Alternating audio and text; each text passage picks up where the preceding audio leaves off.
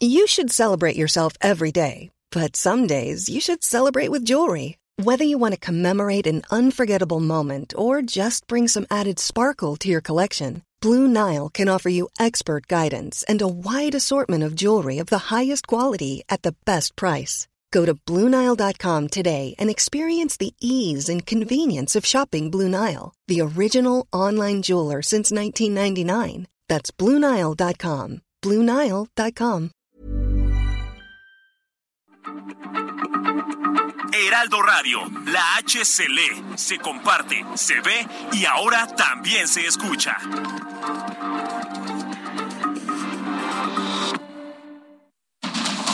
Inicia. Heraldo Noticias de la tarde con Jesús Martín Mendoza. En Heraldo Radio.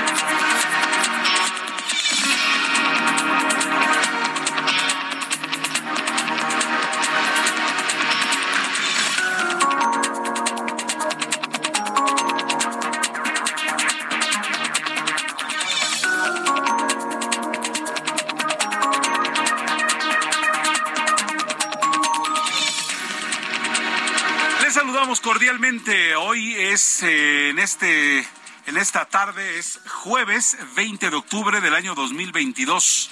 Gracias por acompañarnos en esta oportunidad. Usted lo sabe, ya están listas las noticias de la tarde con Jesús Martín Mendoza. A nombre del titular de este espacio, le saluda Heriberto Vázquez Muñoz. Él anda de recorrido artístico con la Copa del Mundo. Ya nos platicará el día de mañana esta experiencia que debe ser algo espectacular, sensacional, pero por lo pronto aquí estamos saludándoles a esta hora de la tarde. Una tarde en algunas partes lluviosa en la Ciudad de México.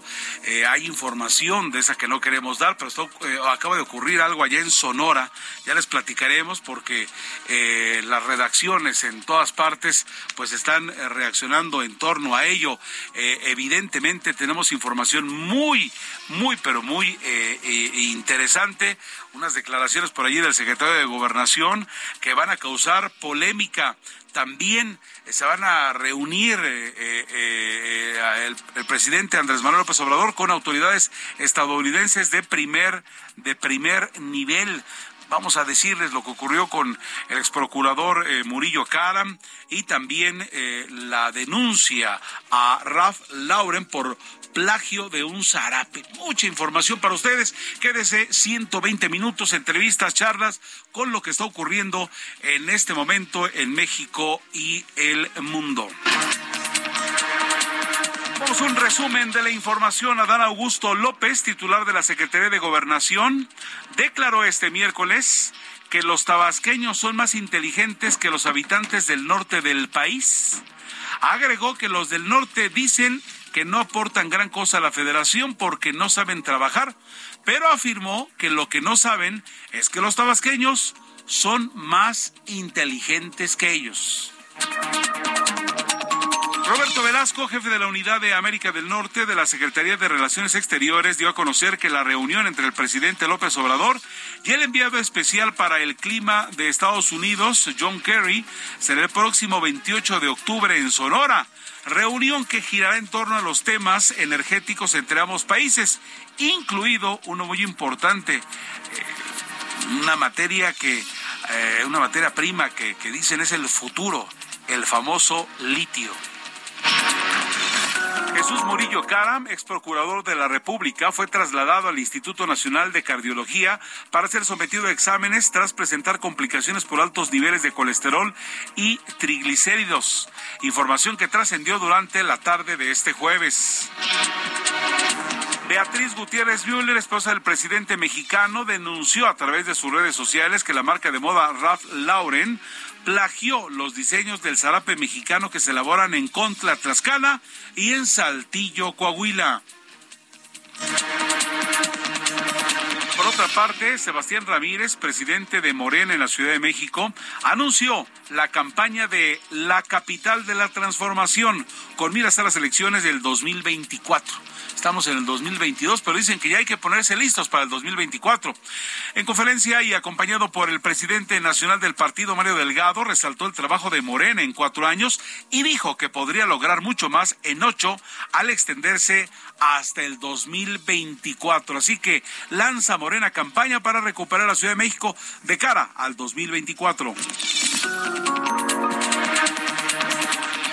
Jueves, la primera ministra del Reino Unido, Liz Truss, anunció su renuncia después de que pues, un, mandato desastroso de seis semanas se dio en, en, el Reino Unido.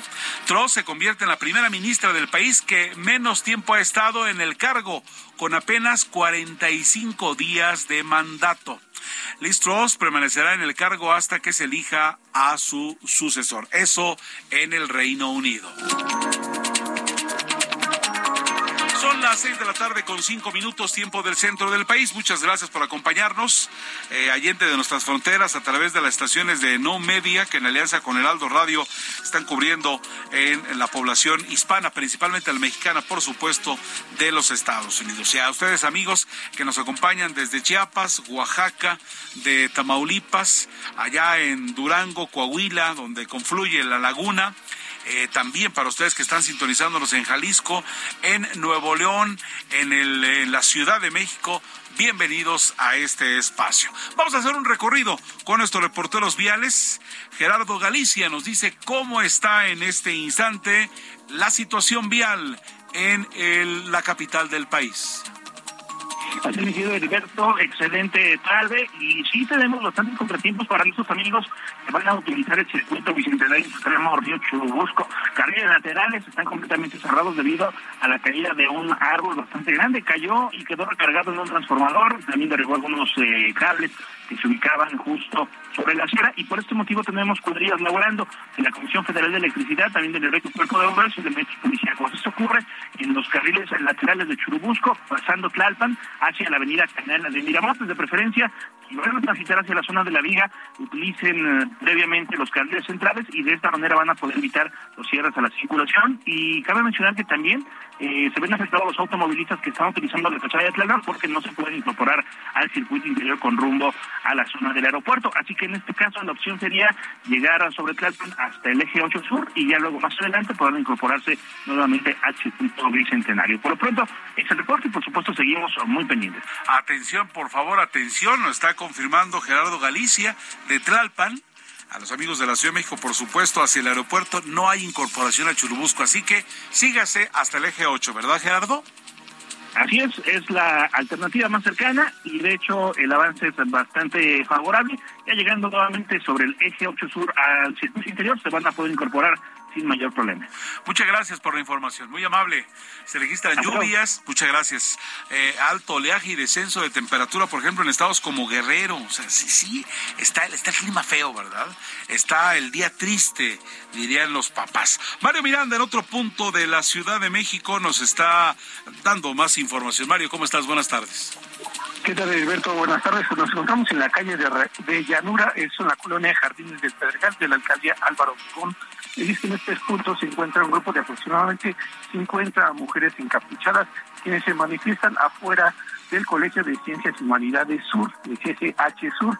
Estas mujeres se manifiestan debido a que el pasado lunes 17 están denunciando una violación al interior del plantel de una mujer y piden la detención de esta persona que pues atacó sexualmente a una de estas mujeres. Comentarte que este grupo de mujeres también ingresaron al plantel y realizaron destrozos en el área de la adicción que en estos momentos se encuentran afuera cerrando esta calle, no permiten el paso a ningún automovilista ni a ningún motociclista. Hace unos momentos hubo un altercado con un motociclista quien intentó pasar, las mujeres le comentaron que no podía pasar, él se aferró y fue golpeado por unas personas y tuvo que retirar a este joven, se llevó sin golpes. Hasta el momento, pues estas mujeres continuarán aquí, nos informan que continuarán aquí en esta zona manifestándose hasta que les den una solución, querido Entonces, vamos a reiterar, esto está eh, evidentemente esta, esta protesta por la, aparente eh, agresión sexual a una chica en el CCH, eh, estas jóvenes están instaladas precisamente allí. Y entonces, ¿cuál es la calle? ¿Puedes reiterar, por favor, que está afectando? Es la calle Llanura. La calle Llanura, esta calle conecta con lo que es este Paseo del Pedregal, así como la, la avenida Zacatepec que te conecta hacia Perisur. Esta está cerrada. Perfecto, para estar muy al pendientes. Mario Miranda, muchas gracias por la información. Estaremos al pendiente de lo que acontezca con esta manifestación. Seguimos pendientes. Gracias, te lo vamos a agradecer.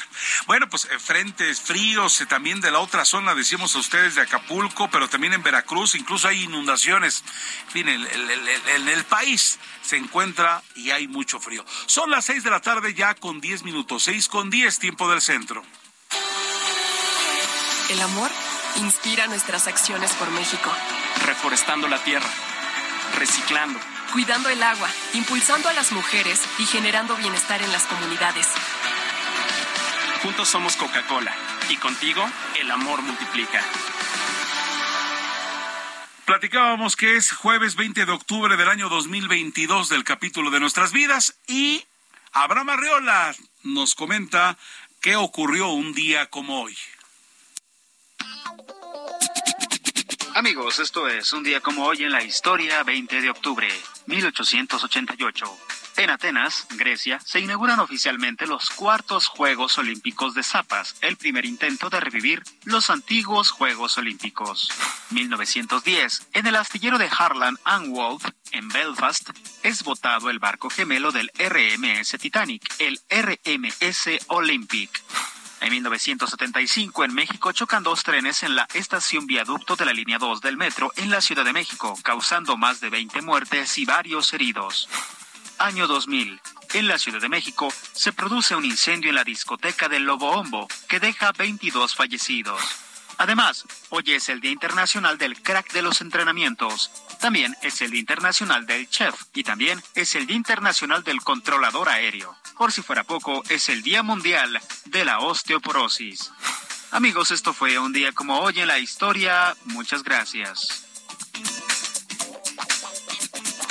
Muchas gracias, Abraham Arriola. Son las seis de la tarde, ya con once minutos, seis once. Seguiremos dándole información en torno a lo que, eh, actualizando en torno a lo que está ocurriendo en este instante. Bueno, pues eh, resulta que eh, eh, en Sonora, allá en Sonora hay información de esa que decíamos no, no nos gusta dar. son noticias que, que desafortunadamente ocurren. Y es que fíjense ustedes que momentos de tensión vivieron alumnos de la escuela primaria Mariano Silva de la colonia El Zaguaray de Empalme, Sonora donde se registró una intensa balacera que según los primeros informes dejó como saldo un muerto y dos heridos. En redes sociales está circulando un video en el que se observan a niños de la escuela primaria tirados en el suelo, mientras que la maestra trata de tranquilizar a sus alumnos al registrarse una balacera fuera del plantel, donde sicarios pues aparentemente decimos asesinaron a un hombre. Gerardo Moreno, corresponsal del Aldo Media Group en Sonora, tiene más información para ustedes. Gerardo, buenas tardes. Hola, ¿qué tal, Heriberto? Buenas tardes, qué gusto saludarte y saludar al auditorio, pero pues eh, tengo noticias lamentables que reportarte. Y es que la tarde de este jueves se registró una agresión armada cerca de una escuela primaria en el municipio de Empalme, aquí al sur de Sonora, donde una persona fue ejecutada a bordo de su vehículo, pero al interior del plantel una maestra indicaba a los niños que se tiren al piso y trataba de mantenerlos con calma. Te platico que los hechos se registraron más o menos alrededor de las dos de la tarde, tiempo de aquí de Sonora, en la colonia El Zaguaral, justo frente a la escuela primaria Mario Silva Cortés. Te platico que la Secretaría de Seguridad Pública confirmó precisamente que se presentó este ataque directo con armas de fuego en contra de los tripulantes de un vehículo tipo sedán que dio como resultado una persona abatida y dos lesionados pero también te comento que empezó a circular en redes sociales un video donde al interior de un salón la maestra de clase le pide a los niños que se agachen y trata de calmarlos diciéndoles que no pasa nada y les pide que no se muevan mientras al fondo se escuchan las detonaciones de armas de fuego. Se informó que la propia secretaria de Sonora de Seguridad, María Dolores del Río, se comunica con la directora de la escuela primaria para confirmar que los estudiantes se encuentren fuera de peligro. Al lugar pues llegaron elementos de la Policía Estatal, Guardia Nacional, Marina y Serena para resguardar la zona. Se comenzó un operativo de búsqueda de los culpables y la Fiscalía General de Justicia de Sonora ya comenzó la investigación correspondiente. Te platico que la actualización que nos hacen en estos momentos de parte de la Secretaría de Seguridad es que se despacharon a todos los niños de la escuela primaria Mario Silva y ya se encuentran en sus casas con sus padres de familia fuera de peligro. Así la situación acá en Sonora. Una, una pregunta, Gerardo. Eh, ¿Esto como a qué horas ocurrió? Sería a las dos de la tarde, hora aquí de Sonora. Acaban de pasar alrededor de una hora cuando habían ingresado los estudiantes del turno vespertino, cuando comenzaron las detonaciones de armas de fuego justo enfrente de la escuela primaria y pues las imágenes aquí que se difunden en redes sociales pues son bastante impactantes y ha generado pues muchas reacciones diversas acá en Sonora. Pues sí, definitivamente. Entonces, es los del turno vespertino iban a la escuela y es una escuela primaria, ¿verdad? Que lo, vamos, de cualquier manera, si fueran universitarios sería lamentable, pero pues eh, un dato, ¿no hay detenidos? Al momento no hay ninguna persona detenida. Sí se comenzó todo un despliegue de las fuerzas públicas de los tres niveles en toda la región de Guaymas y Empalme, eh, buscando precisamente a los agresores, pero no hay ninguna persona detenida y efectivamente, como él lo comenta, con una escuela primaria. Gerardo Moreno, corresponsal de Aldo Media Group en Sonora, muchas gracias por la información. Cualquier cosa que suceda en torno a ello, estamos al pendiente si eres tan amable. Claro que sí, aquí estaremos reportando los avances que haya. Muchas gracias. Bueno, pues tenemos el, el audio para escuchar qué fue lo que estos momentos en los cuales alguien tiene que tener la cordura y pues eh, escuchen ustedes a la maestra cuando se dio este tiroteo allá en Empalme, en Sonora. Muevan, por favor. Todos abajo. No pasa nada, no pasa nada.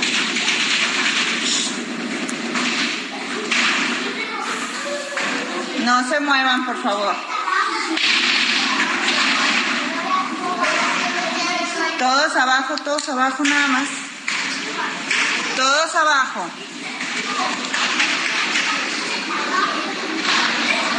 No se muevan abajo. Ahorita va a pasar, nomás tenemos que estar abajo.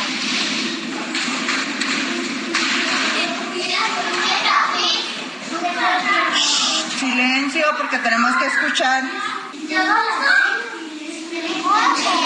Silencio niños escuchando balacera afuera los malosos e intercambiando eh, intercambiando precisamente eso balas y la maestra la escuchamos muy serena ¿eh? muy serena seguramente como cualquiera de nosotros usted o yo estaríamos alarmados y asustados pero vaya reconocimiento para la maestra con unos niñitos. Escuchan las voces de unos niños, de unos niños, en lugar de estar escuchando que afuera eh, está jugando alguien el balón, se estrellaba una pelota de los de la calle o algo, ¿no?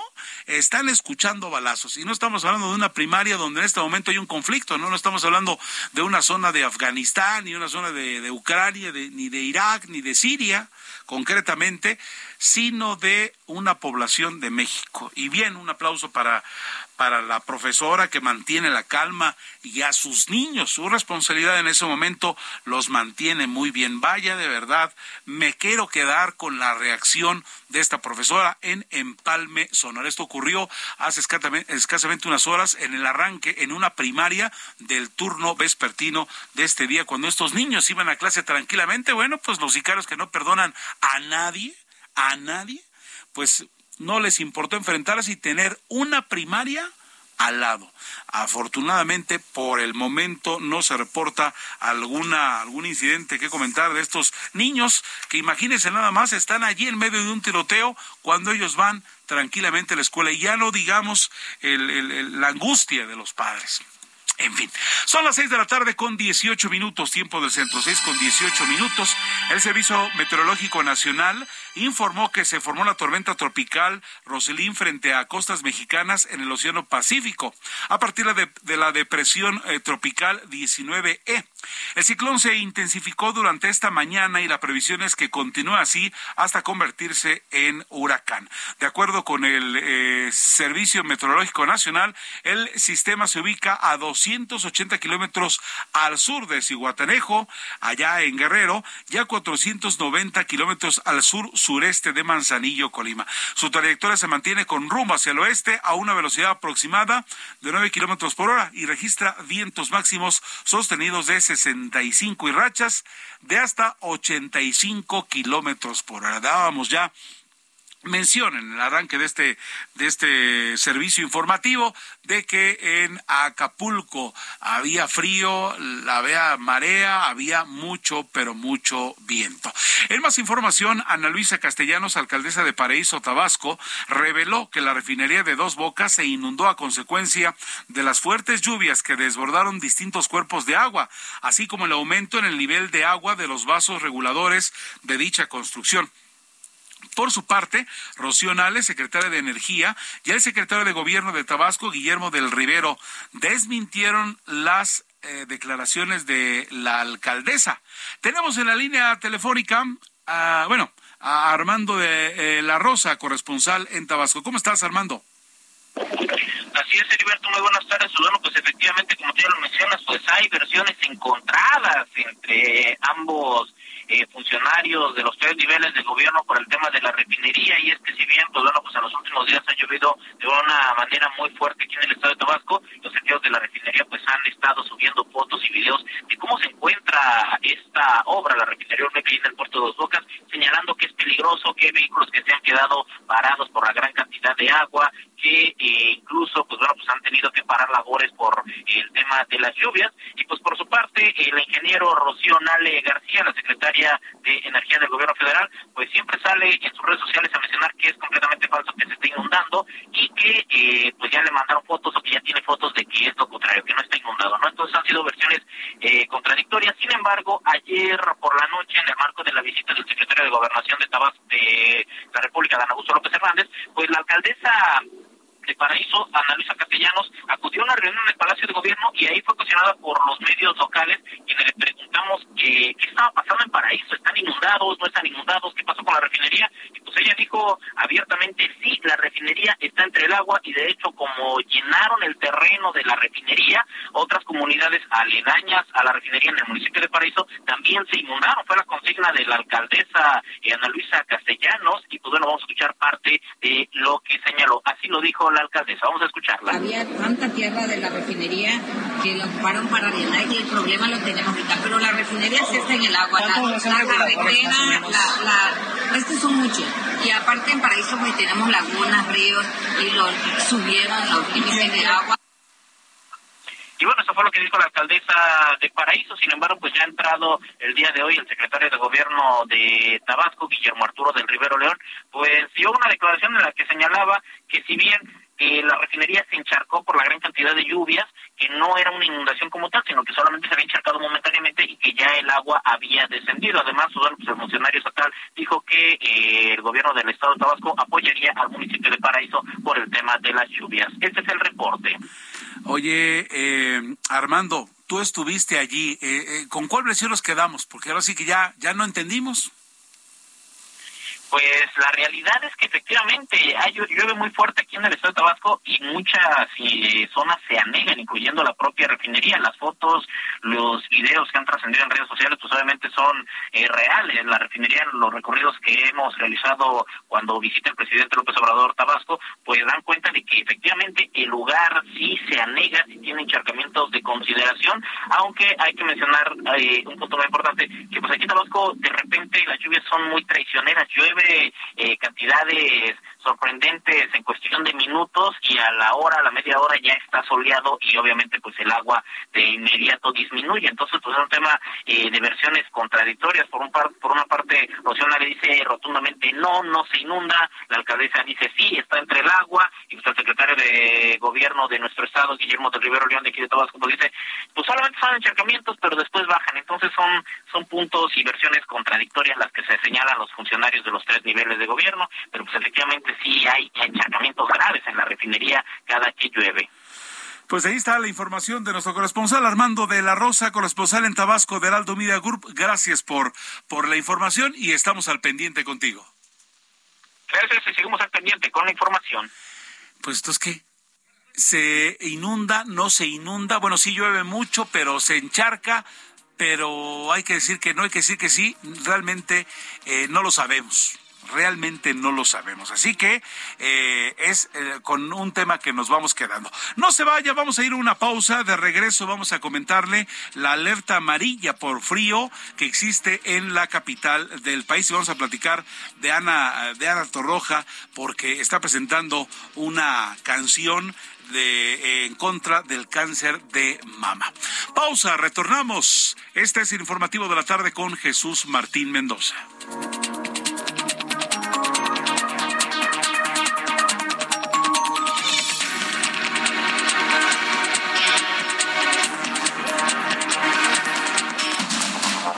Escucha las noticias de la tarde con Jesús Martín Mendoza. Regresamos. Heraldo Radio, con la H que sí suena y ahora también se escucha.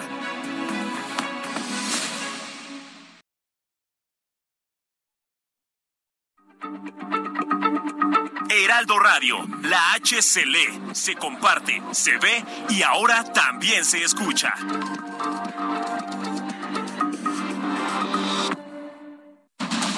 Continúa Heraldo Noticias de la tarde con Jesús Martín Mendoza.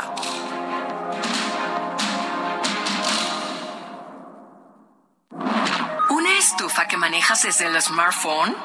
Nuevas estufas LG InstaView, ahora con inteligencia artificial LG ThinQ. Toca dos veces y descubre la magia del interior sin abrir la puerta.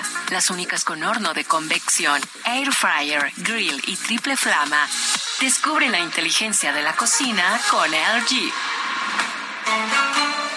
Destino Qatar en el Heraldo Radio. Una presentación de LG Electronics.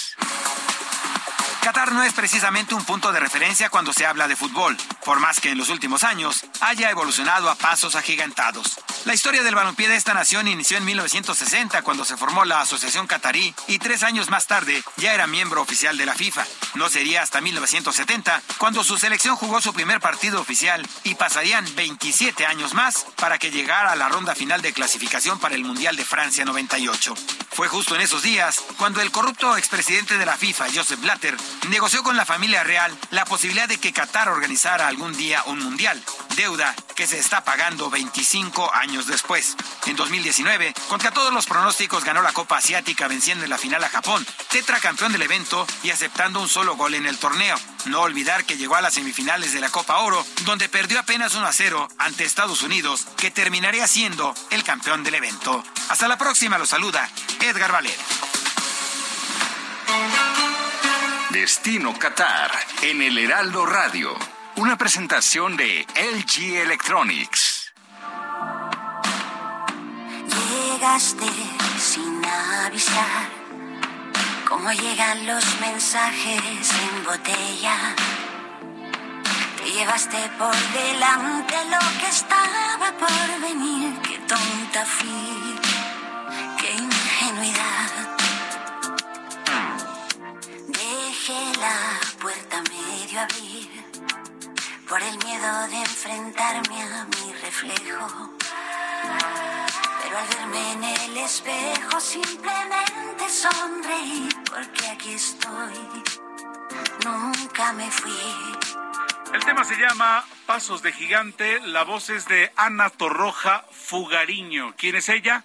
En efecto, la voz principal del trío Mecano de allá de los 80 que impactó en el pop después de la movida española, etcétera, impactó en toda Iberoamérica, un grupo muy fuerte. Estaba recordando que también ella grabó un tema en francés, ¿se acuerdan ustedes del clásico Mujer contra Mujer? También Ana Torroja estaba en esas líneas. Bueno, pues esta canción, Pasos de Gigante, nos estaba llegando porque eh, el, mensaje era de esta manera.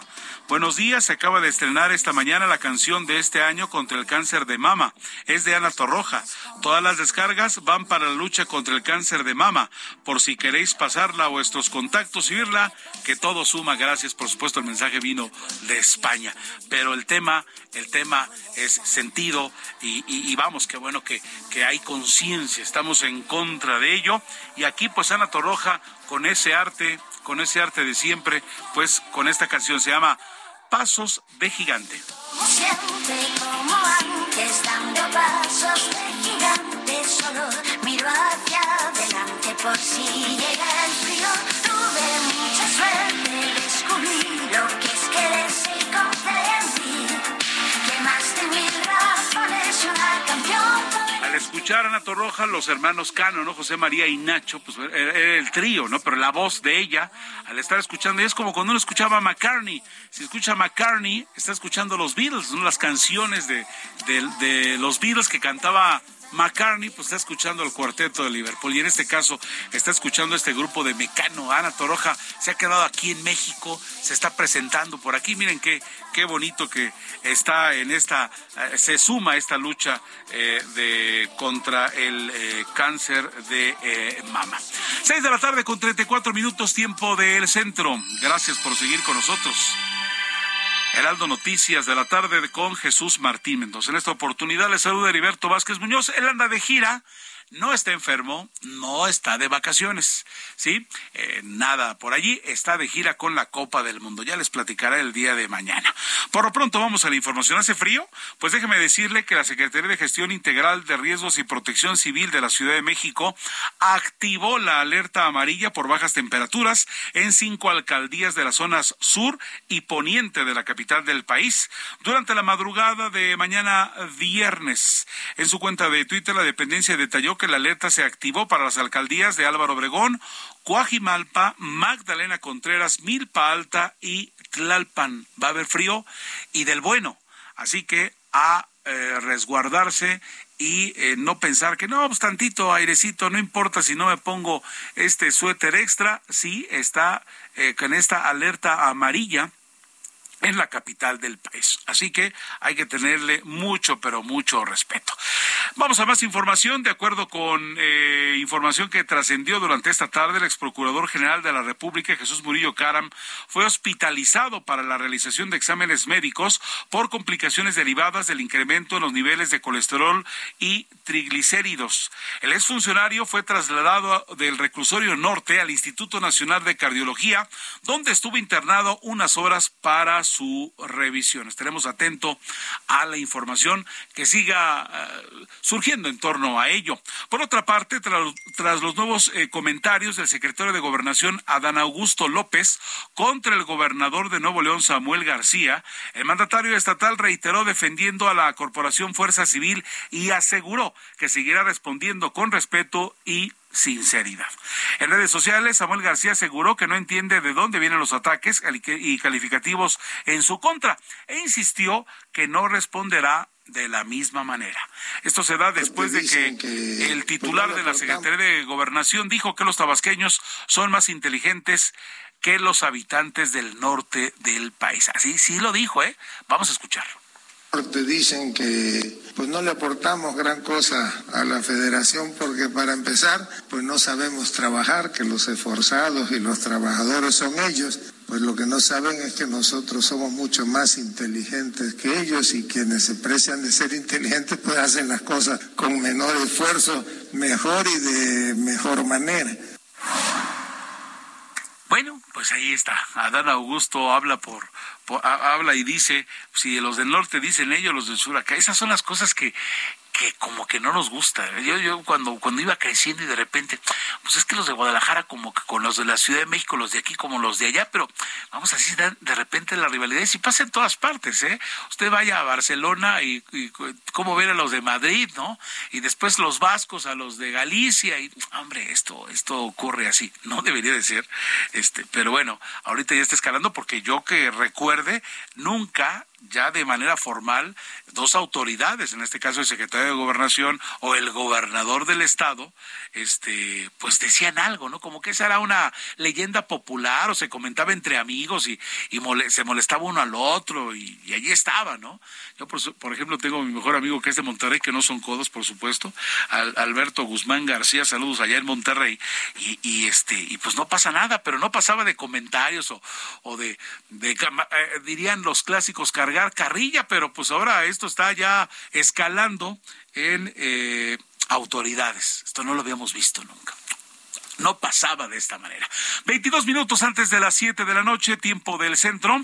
Gracias por seguir con nosotros. El presidente de la República, Andrés Manuel López Obrador, reprochó a los senadores de oposición que hayan sido groseros con los integrantes del Gabinete de Seguridad que asistieron ayer al Senado para la comparecencia de la secretaria de Seguridad, Rosa Isela Rodríguez. ¿Se acuerdan ayer? O sea, eh, la, única que le iban a contestar era Rosa Isela Rodríguez, pero aprovechando que allí estaban eh, tanto el titular de la Sedena como de Marina, pues algunos eh, eh, legisladores se despacharon con la cuchara grande y les dijeron allí sus cosas, mencionaron muchas cosas y eh, pues vamos con los detalles. Iván Saldaña, reportero de Heraldo Media Group, tiene la información para nosotros. ¿Cómo estás, Iván? Me da mucho gusto saludarte.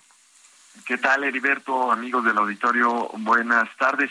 Y fue durante la conferencia mañanera del día de hoy en Palacio Nacional que pues lanzó el presidente este reproche a los senadores, también a, en general dijo a los legisladores, también se refirió a los diputados federales por hechos pasados también, cuando ya no compareció, por ejemplo, el secretario, eh, ya no se reunió, ya no asistió a una reunión de trabajo el secretario de la defensa por una carta, de acuerdo a lo que argumentaron, una carta que le envió un diputado de Movimiento Ciudadano. Pero el presidente hoy precisamente dijo que pues eh, calificó este trato como grosero en contra de su gabinete de seguridad y tomando también las últimas cifras que dio a conocer el INEGI sobre la aprobación de las Fuerzas Armadas, dijo que es alta, entonces pues también les dijo a los legisladores que no les conviene votar contra el ejército, la marina y la Guardia Nacional. Pero vamos a escucharlo cómo lo dijo el día de hoy el presidente López Obrador. Por eso no este, considero justo que de manera grosera traten a servidores públicos del Gabinete de Seguridad. No lo considero justo y menos cuando está de por medio solo la politiquería, la militarización, dicen los conservadores hipócritas. Cuando estaba hablando de este tema, Heriberto, se la, la prensa pues se lanzó una pregunta expresa si le había molestado lo de que había sucedido en el Senado de la República que tú adelantaste, cuando durante, eh, bueno, estas críticas que lanzaron en el Senado los legisladores de oposición, principalmente del PAN como Lidia Telles y del llamado Grupo Plural Germán Martínez Cázares, al acusar la militarización del país y lanzarse en contra de la de los secretarios de la Sedena y Marina, Marina también durante esta comparecencia de la secretaria de Seguridad Rosa Isela Rodríguez y llamó a los opositores hipócritas porque dijo que los gobiernos del PAN y del PRI fueron los que militarizaron el país y permitían masacres, lo que pues ahora aseguró no está sucediendo, no ha sucedido durante esta administración. En cambio dijo que la inseguridad está bajando en México y por eso la gente está percibiendo, lo está percibiendo así y se reflejan en estos datos del INEGI que eh, a principios de su gobierno el 76.8% de la población decía que se sentía insegura, mientras esta percepción pues se redujo en, en los últimos datos a 64.4%, es decir, 12.4 puntos porcentuales menos fueron los que presumió el presidente López Obrador hoy durante esta conferencia mañanera, Heriberto. Estos desencuentros empezaron cuando también de repente recordamos, ¿no? Es, eh, eh, las autoridades castrenses dijeron, eh, cuando se hicieron la invitación, como que las palabras no fueron las mejores, ¿no? Todo empezó por allí, cuando la invitación desde allí como que se utilizó expresiones tipo como que fue una, una invitación medio grosera, ¿no? No, no de buen modo, pues, por, por suavizarlo, ¿no, Iván? Así es, Heriberto, y claramente sí le molestó al presidente porque de hecho no fue algo que le preguntaran directamente al presidente, ya había concluido de hecho la conferencia y el propio presidente aprovechó, dijo que quería presumir las cifras del INEGI que pues hablaban del trabajo que se está haciendo en seguridad en el país y él mismo sacó el tema. Entonces pues ahí mostró esta molestia y a la par también pues eh, que estaba de buenas por estas cifras que eh, publicó el INEGI recientemente. Iván Saldaña, muchas gracias por la información. Buenas tardes. Muy bien, son las seis de la tarde con 43 minutos, 6:43 tiempo del centro. Marcelo Ebrard titular de la Secretaría de Relaciones Exteriores declaró que los migrantes deportados de Estados Unidos a México son bienvenidos a nuestro país siempre y cuando soliciten los permisos para el tránsito y permanencia legal. Además, especificó que los venezolanos que han sido deportados de Estados Unidos a territorio mexicano son cientos y no miles como se había señalado. Indicó además que en el séptimo encuentro de jóvenes de la Alianza del Pacífico dio, dio esta dio esta información. Bueno, pues eh, vamos ahora precisamente para que nos amplíe la información con Noemí Gutiérrez, reportera de Heraldo Media Group. Noemí, buenas tardes, ¿cómo estás? Hola, muy buenas tardes. Pues comentarte que Marcelo Ebrard Casaubon, secretario de Relaciones Exteriores, participó esta mañana en el séptimo encuentro de jóvenes de la Alianza eh, del Pacífico. Allí en entrevista se le cuestionó que organizaciones civiles y de derechos humanos pues denunciaron que la Guardia Nacional está actuando como un muro para impedir la migración en la frontera sur. Dijo ahí que los migrantes son bienvenidos a quedarse en México. Sin embargo, aclaró que no se permitirá el tránsito de manera ilegal. Pero escuchemos qué fue lo que dijo el canciller Marcelo Ebrard. México es el país o uno de los países del mundo que tiene más refugiados. Y si te refieres en particular a, quienes provienen del sur de México, eh, estamos dando más o menos, para darnos una idea, cuatro o cinco veces más refugios de lo que hacemos hace un año. ¿Por qué es eso? Porque nuestra política es esa. Si tú quieres estar en México, es relativamente sencillo estar aquí. Tú solo tienes que pedir una solicitud de refugio. Y afirmó el canciller también que son cientos, y no miles, los, los venezolanos que son deportados a México por Estados Unidos bajo el título 42 y rechazó que sean repatriados a su país. Dijo que tan solo este miércoles llegaron solamente 170 venezolanos sobre la Alianza del Pacífico. El canciller destacó que es un mecanismo exitoso que está consolidando y además que está creciendo en su intervención en el encuentro con los jóvenes, el canciller también habló de sus sueños de juventud. Dijo que uno de ellos es terminar con la brecha de desigualdad en México, tener un país más desarrollado, justo e igualitario parte de la información que tuvimos esta mañana con el canciller Marcelo Ebrard. En concreto, Marcelo Ebrard dice, eh, pues no hay muros eh, a la hora de frenar a los migrantes, es decir, él invita a los migrantes deportados a quedarse en México e incluso, por lo que estoy entendiendo, Noemí, eh, pues dice, no hay tantos como, como se dice, lo que pasa que hemos estado viendo en las redes sociales, hay muchos videos y últimamente la escalada ha sido más de los venezolanos. En el arranque de esta semana, una consigna que ha ya incluso eh, eh, información a nivel internacional.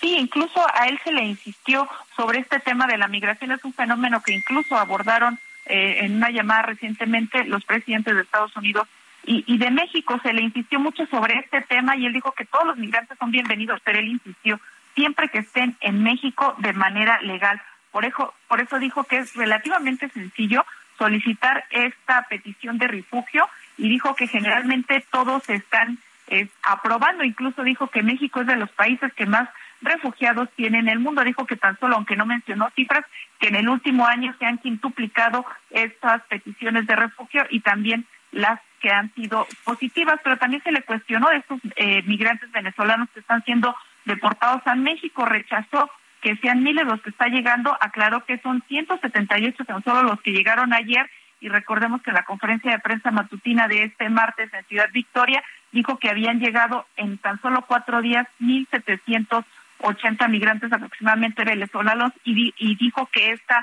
cifra se ha ido eh, reduciendo. Sin embargo, ellos están insistiendo que en México viven de manera regular, que tienen ya su residencia 77 mil venezolanos, pero no han querido abordar mucho este tema y lo que han dicho es que cada vez son menos los venezolanos que están llegando a México de parte de Estados Unidos bajo este título 42, pero eso sí, también enfatizó que no serán repatriados a Venezuela.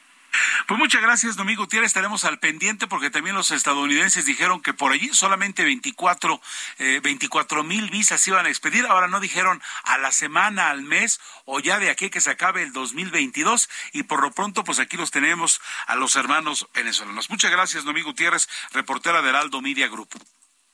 Buenas tardes. Muchas gracias. 12 minutos para las 7 de la noche, tiempo del centro. Estamos en Noticias de la Tarde a través de Heraldo Radio en todo el país. Tengo en la línea a Marcel San Romá, él es periodista especialista en política internacional.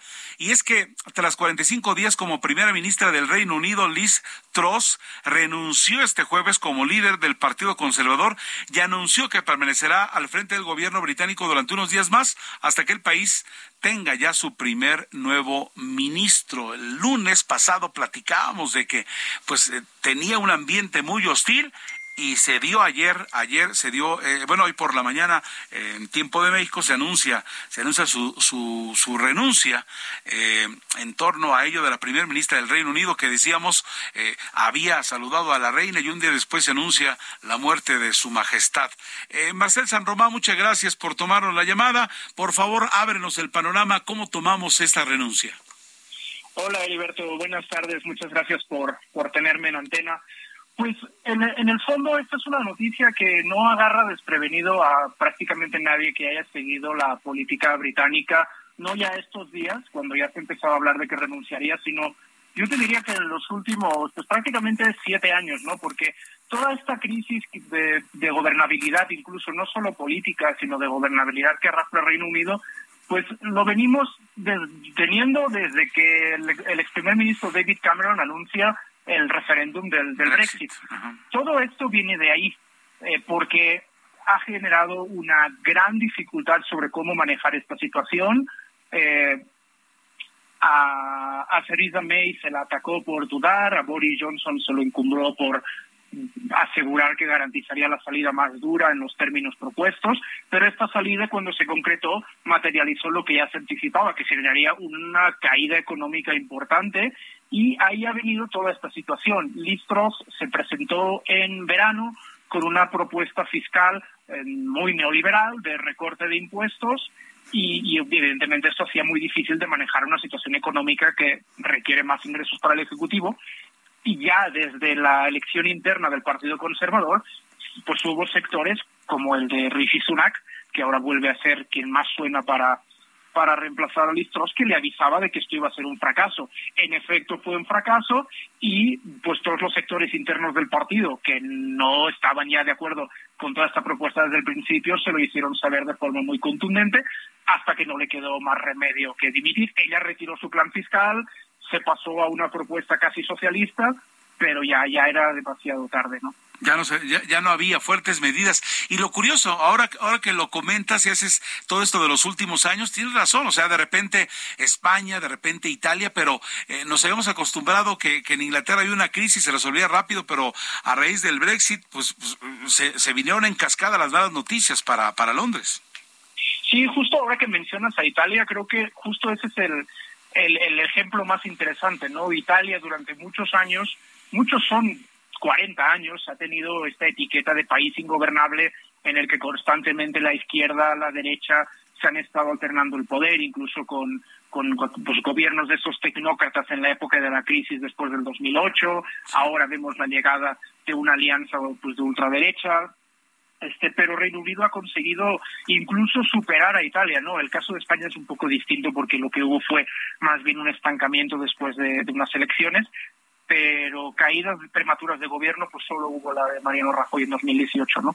Yo creo que, que es muy interesante entender eso, ¿no? Como, como Reino Unido, todo por culpa de, de esa propuesta de salir de la Unión Europea y la materialización de la misma, se ha convertido en un país que parece pues, pues del sur de Europa, ¿no? A nivel político. Y, y ahora mismo el asunto es que no se ve claro cómo se pueda recuperar, porque las últimas elecciones generales fueron en 2019, las siguientes están previstas para dentro de ahora un año, y no está claro que quien termine sucediendo a, a Liz Truss sea Rishi Sunak o sea incluso parece que lo quiere volver a intentar Boris Johnson, pueda sostener el, el timón durante, durante este tiempo, ¿no? Porque la razón por la que los conservadores insisten en sus relevos de primeros ministros y primeras ministras y no ir a elecciones es porque todas las encuestas dicen que toda esta, todo este descalabro político les va a pasar una factura tremenda y los laboristas ahora mismo en las encuestas les están aventajando en hasta 35 puntos porcentuales. Entonces, quieren eh, intentar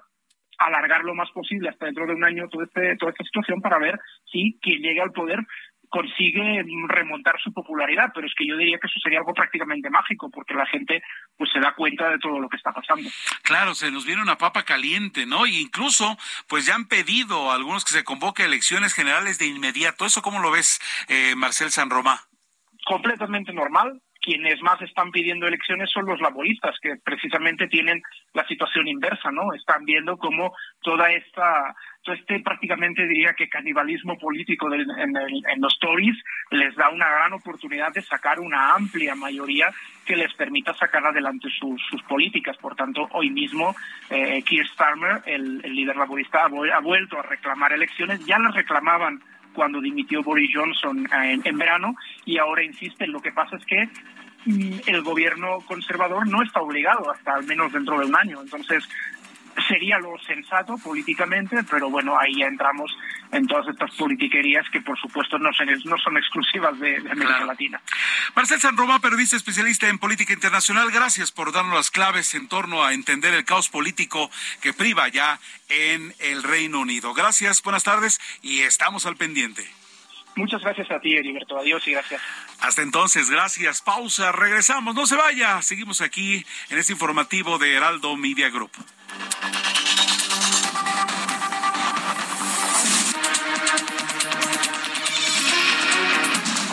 Escucha las noticias de la tarde con Jesús Martín Mendoza. Regresamos.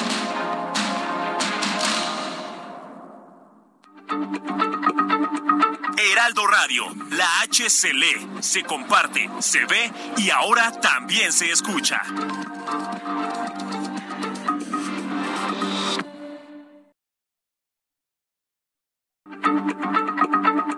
Heraldo Radio, la H se lee, se comparte, se ve y ahora también se escucha.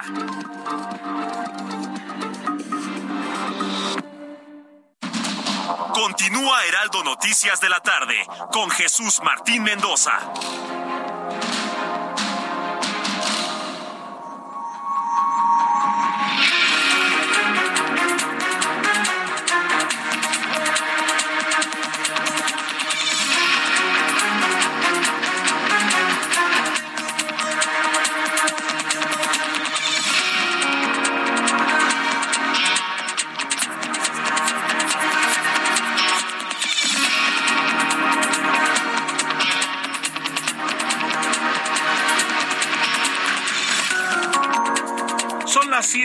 Noche en punto, 19 horas, tiempo del centro. Continuamos con nuestras noticias de la tarde con Jesús Martín Mendoza. Nombre del titular de este espacio, se encuentra de gira. Sí, está acompañando la Copa del Mundo allá en Monterrey, en Guadalajara, y mañana les comentará de todo lo que vio, lo que palpó, la, la, la, afición por los por el fútbol, ¿no? Toda la gente que acude para tomarse la foto con ese pues, ¿cómo le decimos? El trofeo, por supuesto, pero es monumento sagrado, ¿no? Tal vez de los más, pero de los más ah, apreciados, ¿no? Eh, no lo sé si está hecho de oro todo, por lo que pesa no creo. Este, de baño sí, en la certeza, ¿no? Nos preguntaba la producción si eso está. Ahora, el asunto, el asunto está en que quién lo ah, tomará. Repetirá la Francia, será la primera vez para Holanda que ya lleva eh, tres eh, finales perdidas. Bélgica con un equipo que parece imparable ganará por primera vez. Inglaterra tomará la segunda Copa del Mundo. Este finalmente alzará la Copa Mundial eh, eh, Messi, la pulga argentina con la albiceleste, Brasil seguirá llevándose ahora la sexta Copa del Mundo, los alemanes nunca hay que descartarlos, en fin, Italia no está, Italia no va, eh, me refiero a los de los campeones del mundo, la selección, la famosa Azzurra, pues nomás no consiguió su boleto a la fase de... Eh, pues en la fase final de esta Copa del Mundo que se va a significar en Qatar. Después de allí va a haber combinaciones. Se habla que van a pedir la próxima sede, después de la que viene de México, Estados Unidos y Canadá. Está pidiendo por allí una Chile, Paraguay, Uruguay y la Argentina. Sí, hay, varios países por allí que a nivel eh, combinado pues pueden eh, eh, eh, postularse para una candidatura. Después de lo de Corea, Japón, pues esto ya va siendo una costumbre y seguramente así será para los próximos años. Por allí se hablaba de una donde involucraban a Grecia y a Turquía, que de repente tienen roces, sería importante, ¿no? Pues para, para, así como en el caso de los coreanos y los japoneses, pues para llevarse bien por el fútbol. En fin, vamos a ver qué pasa. Son las 7 de la noche con 3 minutos tiempo del centro. Vamos con un resumen de lo que ha acontecido hasta el momento. Marcel San Roma, especialista en política internacional, informó en, en entrevista que la renuncia de Liz Truss como primer ministro es una noticia que no nos toma desprevenidos, sino que es producto de la crisis de gobernabilidad que vive el Reino Unido desde hace ya siete años, cuando el gobierno británico anunció el Brexit, lo que ha generado dificultades económicas ocasionando que Reino Unido sí, lo, ocasionando problemas donde eh, pues el Reino Unido tiene muchos, pero muchos problemas. Pues en, en, el fondo esta es una noticia que no agarra desprevenido a prácticamente nadie que haya seguido la política británica, no ya estos días, cuando ya se empezó a hablar de que renunciaría, sino yo te diría que en los últimos, pues prácticamente siete años, ¿no? Porque toda esta crisis de, gobernabilidad, incluso no solo política, sino de gobernabilidad que arrastra el Reino Unido, pues lo venimos teniendo desde que el, ex primer ministro David Cameron anuncia el referéndum del, Brexit. Todo esto viene de ahí, eh, porque ha generado una gran dificultad sobre cómo manejar esta situación, pero esta salida cuando se concretó materializó lo que ya se anticipaba, que generaría una caída económica importante. Pues sí, por otra parte, eh, usuarios en redes sociales reportaron el incendio de una pipa de Pemex tras ser impactada por un tren en Aguascalientes. De manera extraoficial se informó de afectaciones en viviendas cercanas. Por el momento se desconoce el número de víctimas. Internautas aseguraron que la pipa de Pemex intentó esto parece ridículo. Intentó ganarle el paso al tren. Ocurre una y otra y otra y otra vez. Usted ve los videos, me tocó ver eh, los videos que tiene una empresa ferroviaria, cómo la gente se atraviesa. Usted no lo puede creer, camiones, camionetas de carga, gente que, que, va manejando de manera irresponsable, ya saben que no le van a ganar al tren, bueno, pues se avientan. Realmente en este instante está eh, aconteciendo, está llegando la información de último momento de que un tren choca contra pipa de Pemex por quererle ganar el paso allá en Aguascalientes.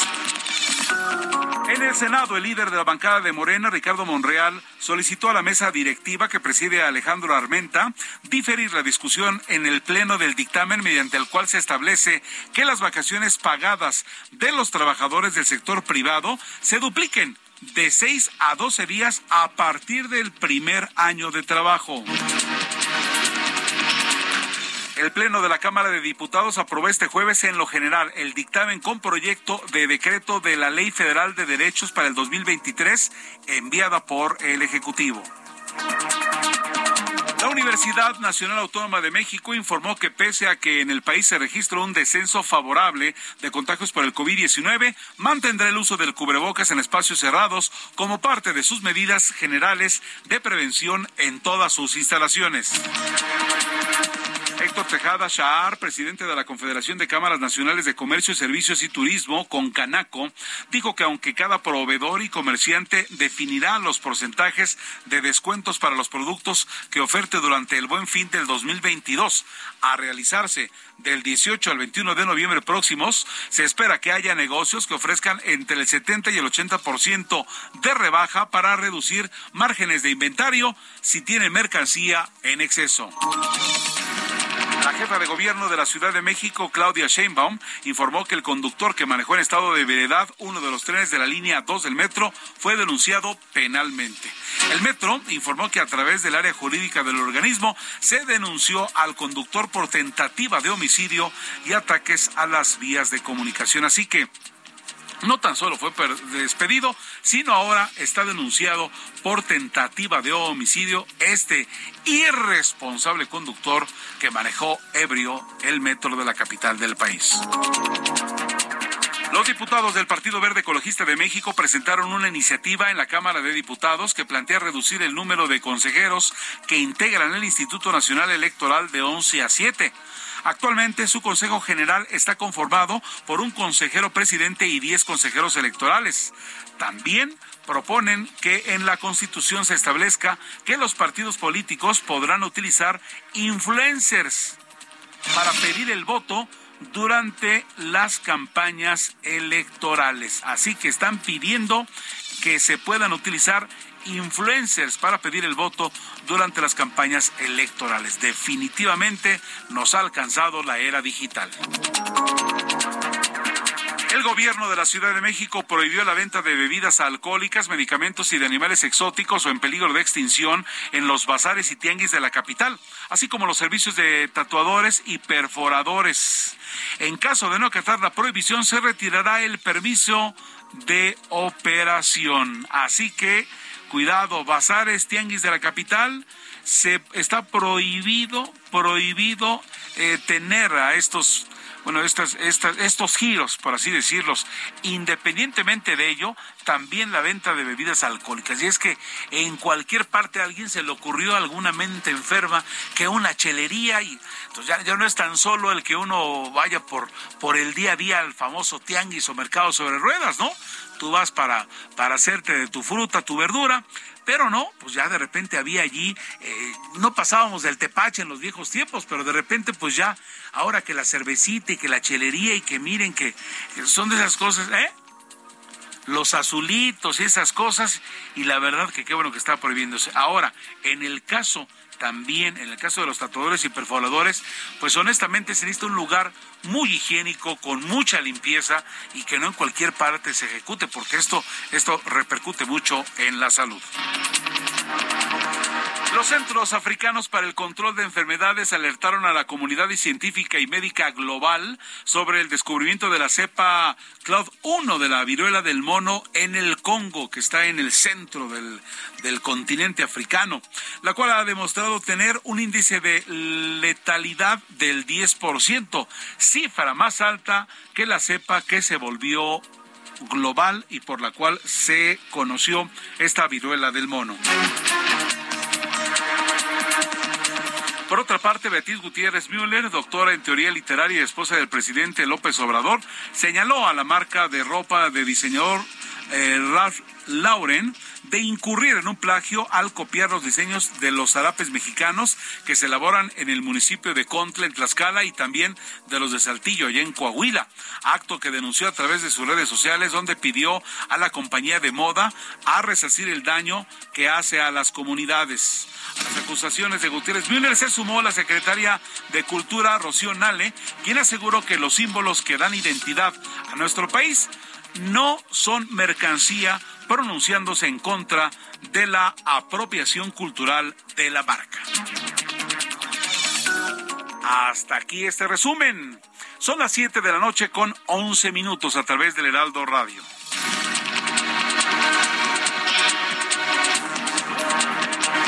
ahora con Gerardo Galicia, que tiene información al momento. Gerardo, ¿cómo estás?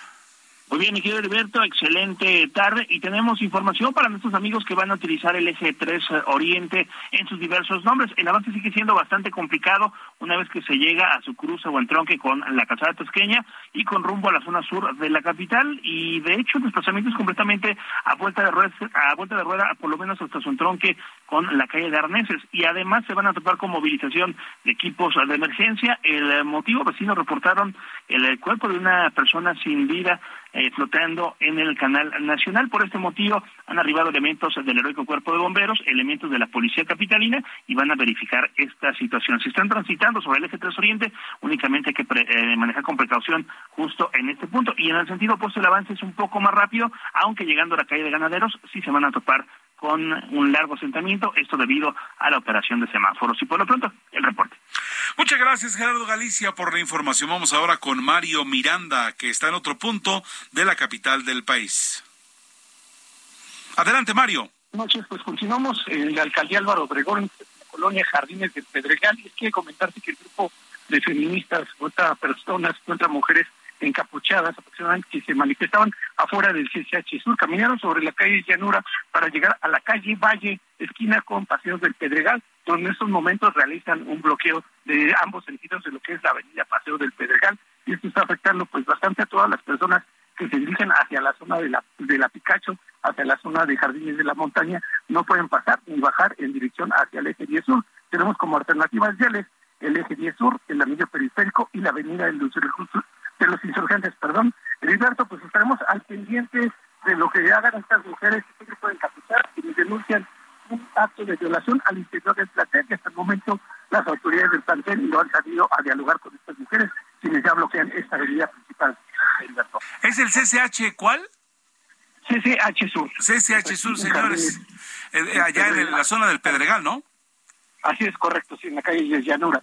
Así es. Bueno, autoridades, por favor, de ese plantel, platiquen con estas chicas. Hay una reclamación, es un, es un señalamiento muy serio de una agresión sexual en uno de los baños, ¿no? Y estas chicas están eh, diciendo el CSH no los cuida, pero sí entre nosotros. Una, una proclama del tipo, ¿no, Mario? Perdón, perdón, me escuché. Sí, eh, decía que tenían una proclama en, el, en la cual decían ante este, en este, en este aparente ataque sexual a una, a una joven en los baños de allí del CCH, que el CCH no las cuide y están eh, eh, con unas, con unas proclamas tipo las mujeres, pues tenemos casi que hacerlo nosotras, ¿no? Así es, Heriberto quien comenta que el día que sucedió este lunes 17, una de las mujeres, bueno, una, una menor que se dirigió hacia el baño fue atacada sexualmente por una persona, aún se desconoce quién fue esta persona quien atacó a esta mujer, si es, un alumno, si es algo, otra persona exterior del plantel, y ellos denuncian esto que también le platicaron la niña fue comentarles a las autoridades del plantel, pero ellos le dijeron pues que no realizara la, la denuncia a la fiscalía, ya que este, pues echarían encima a las chicas feministas las cuales se encuentran en este lugar. Pues están ahora encima las chicas feministas, están, están en boca de todos, ya nos enteramos todos, hay que resolverlo. Aquí en lo oscurito vamos a arreglarnos, etcétera, etcétera. Ahora ya se hizo un escándalo grande y ojalá que esto se resuelva por la vía, por supuesto, la primera, la legal. Mari Miranda, gracias por la información. Muchas gracias, reporteros viales, como siempre en este espacio de Jesús Martín Mendoza. Son las 7 de la noche con 15 minutos, 7 con 15 tiempo del centro del país. Vamos con la información financiera con Héctor Vieira. La Bolsa Mexicana de Valores cerró la sesión de este jueves con una ganancia del 0.21% al avanzar 97.97 puntos, con lo que el índice de precios y cotizaciones, su principal indicador, llegó a 46.315.41 unidades, con lo que lleva tres de las últimas cuatro jornadas cerrando en terreno positivo. En Estados Unidos, Wall Street cerró con pérdidas generalizadas, ya que el Dow Jones retrocedió 90.22 puntos para quedarse en 30.333.59 unidades. El Standard Poor's restó 39.38 puntos, con lo que se ubicó en 3.665.78 unidades y el Nasdaq cedió 65.66 puntos, que lo colocó en 10.614.84 unidades. En el mercado cambiario el peso mexicano se apreció 0.44% frente al dólar estadounidense al cotizarse en 19 pesos con 87 centavos a la compra y en 20 pesos con 4 centavos a la venta en ventanilla. El euro cerró en 19 pesos con 31 centavos a la compra y 19 pesos con 62 centavos a la venta. El Bitcoin tuvo una caída en su valor del 0.82% para cotizarse en 19.054.70 dólares por unidad, equivalente a 381.685 pesos mexicanos con 53 centavos. La calificadora Moody's advirtió que el peso mexicano podría depreciarse hasta un 20% entre los últimos meses de 2022 y gran parte de 2023, debido al endurecimiento de la política monetaria por parte de la Reserva Federal de Estados Unidos, lo que se suma al actual contexto económico global. El Instituto Nacional de Estadística y Geografía informó que la actividad económica habría crecido en septiembre 3.3% a tasa anual. Sin embargo, tras dos meses consecutivos al alza, podría no registrar variación respecto al mes anterior debido a un declive en las actividades terciarias. El presidente de la Confederación de Cámaras Nacionales de Comercio, Servicios y Turismo, Héctor Tejada, prevé que el buen fin, que se llevará a cabo del 18 al 21 de noviembre próximos, dejará una derrama económica de 195 mil millones de pesos, a pesar de la inflación que prevalece en el país y que alcanzó el 8.7% en septiembre. Grupo Aeroméxico informó que en el tercer trimestre del año reportó ingresos por 21.401 millones de pesos, lo que le permitió registrar ganancias por 211 millones en el mismo periodo, lo que representa su primer resultado trimestral positivo desde el inicio de la pandemia. Informó para las noticias de la tarde Héctor Vieira. Muchas gracias, Héctor Viera. Ya nos da el panorama de las finanzas esta tarde, en lo que está ocurriendo en los mercados a través del Heraldo Radio. Siete de la noche con dieciocho minutos, tiempo del centro. La unidad de Policía Cibernética de la Secretaría de Seguridad Ciudadana de la Ciudad de México y las 16 alcaldías impulsan la campaña alto al fraude y acoso cibernético con el objetivo de fomentar entre los cibernautas la cultura digital el autocuidado y además la denuncia. Tengo en la línea telefónica a Eduardo Portillo, policía segundo de la unidad de policía cibernética de la Secretaría de Seguridad Ciudadana de la que les hablaba, en torno pues vamos a platicar en torno a este flagelo. Eh, Eduardo, eh, me da mucho gusto saludarle. Le agradezco infinitamente que nos haya tomado la llamada. Hola, ¿qué tal? Pues mucho gusto. Muchas gracias, mucho gusto. Nos encantaría que nos platicaras más en torno a esta campaña contra el fraude y el acoso cibernético que sabemos que existe, a veces lo vemos cercano, pero de que esté allí las cifras son muy altas, ¿no? Sí, claro, esta campaña tiene el objetivo de fomentar la cultura de autocuidado y la denuncia a su vez, ya que el acoso y el fraude son uno de los incidentes más reportados en esta policía cibernética de la Ciudad de México. Podría comentarte que del 100% de los reportes que llegan a esta unidad, el 60% tiene que ver con fraude en sus diversas modalidades y es por eso que el día de ayer se lanza esta campaña de eh, alto contra el fraude y el acoso. Sí, ya no tan solo de cuestiones económicas, sino también la situación del acoso. En el caso del fraude, ¿qué es lo que más llega a ustedes que está ocurriendo? Pues diversas modalidades, por ejemplo, eh, el trámite de, un pasaporte, de una visa, o podría ser lo que es una compra a través de Internet, sea de un artículo o bien un paquete de viaje. Entonces, el fraude en sus diversas modalidades es lo que está más reportado. Nosotros tenemos un sitio web de la Policía Cibernética donde subimos alertas preventivas precisamente para informarles a los ciudadanos de cómo están operando los delincuentes y qué hay que hacer para prevenirse. Entonces, el día de ayer pues se lanza esta esta convocatoria para hacer una cultura de autocuidado. Y la siguiente semana te comento también que es la semana Nacional de Ciberseguridad, donde también vamos a estar participando. Oye, a ver, ¿qué, tenemos que, que, saber? ¿Cuáles serían las recomendaciones así que, que ahorita que te tenemos afortunadamente la línea nos puedes hacer para no caer en este tipo de delitos? Pues principalmente verificar que el sitio web al cual queremos ingresar esté bien escrito. Regularmente los sitios falsos se llaman phishing, son apócrifos y tienen falta de ortografía, tienen un punto de más, una, le quitan una letra, las imágenes son, no son de alta resolución y muchas veces también nos traen eh, seguimiento del producto, eh, contactos y si llega a haber una ubicación en esa página que nosotros estamos visitando, también sería importante checar la ubicación, ya que las ubicaciones que ellos ponen son falsas. Entonces, si nosotros verificamos eso, nos podemos dar cuenta que esa ubicación, ese establecimiento, esa empresa, cuando lo buscamos no existe. Ellos regularmente te piden depósitos anticipados y hay que dudar también mucho de los precios que están por debajo del mercado cuando queremos adquirir algo. Sí, no, eh, eh, buenas recomendaciones de, de, precios estándar. Ahora, de repente, y aquí está lo lamentable, de repente se van especializando más y caemos porque vemos en apariencia un sitio decente, bien hecho, en apariencia correcto, con fotos interesantísimas y donde en apariencia todo se ve bien. Sí, regularmente las páginas tienen un protocolo de seguridad. Eh, las páginas inician con un HTTPS y traen un candado verde, gris o negro que indica que la página es segura. Y más sin en también sería importante checar que esté bien escrita la palabra.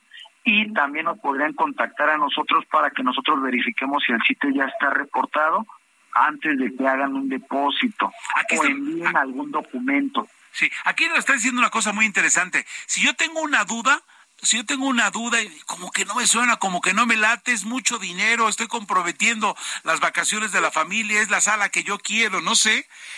¿Cómo le puedo hacer con ustedes para decir, oigan, aquí está este, este sitio www.heriberto las mejores compras, ¿existe realmente? Sí, podemos acudir a, que ustedes tengan algún reporte de ellos, que sepan a primera mano, a bote pronto, si estamos en un lugar seguro para consumir. Claro, porque nosotros tenemos un registro de todos los sitios que los ciudadanos reportan. Entonces, para prevenirse, les vamos a pedir que marquen el siguiente número, que es el 55 52 42 5100, con la extensión 5086 o que nos escriban o nos escriban un correo electrónico a la siguiente dirección que es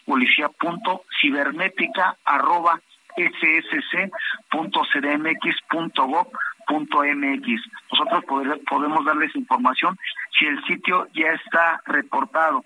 Hay muchos ciudadanos que se van a la página de la Conducet. También es bueno porque ellos tienen el registro de todas las páginas que obviamente sí están verificadas y están registradas. Si no aparecieran en ese catálogo, también hay que dudar mucho, por favor. Perfecto. Voy a reiterar, el teléfono es 55 52 42 5100, extensión 5686. ¿Así es? 5086. Perfecto, 5086 la extensión. Y policía.cibernética, ¿qué más? Arroba ¿Sí? SSC. SSC, ¿sí? .gov.mx. .gov.mx. Policía.cibernética arroba ssc.gov.mx. Pues Eduardo Portillo, Policía Segundo de la Unidad de Policía Cibernética de la Secretaría de Seguridad Ciudadana. Gracias por esta información. Mucha suerte con esto de alto al fraude y acoso cibernético, esta campaña y que tenga mucho, pero mucho éxito. Gracias por tomarnos la llamada. Hasta entonces. Hasta luego. Muy amable, de verdad. Mucha información. Hay que estar bien, pero bien al pendiente. Pausa. Estamos de regreso con más. Repito, teléfono para, si usted tiene alguna duda, algo que no le late, marque 5552 425100, extensión 5086. Pausa. Tenemos más información para ustedes. Escucha las noticias de la tarde con Jesús Martín Mendoza. Regresamos.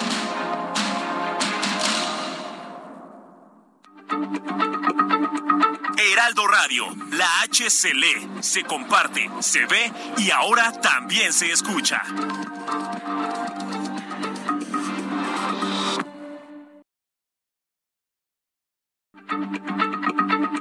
Heraldo Radio, la H se lee, se comparte, se ve y ahora también se escucha.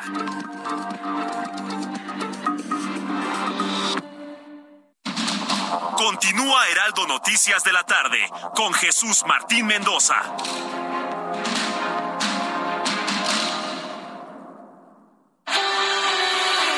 El amor inspira nuestras acciones por México. Reforestando la tierra, reciclando, cuidando el agua, impulsando a las mujeres y generando bienestar en las comunidades.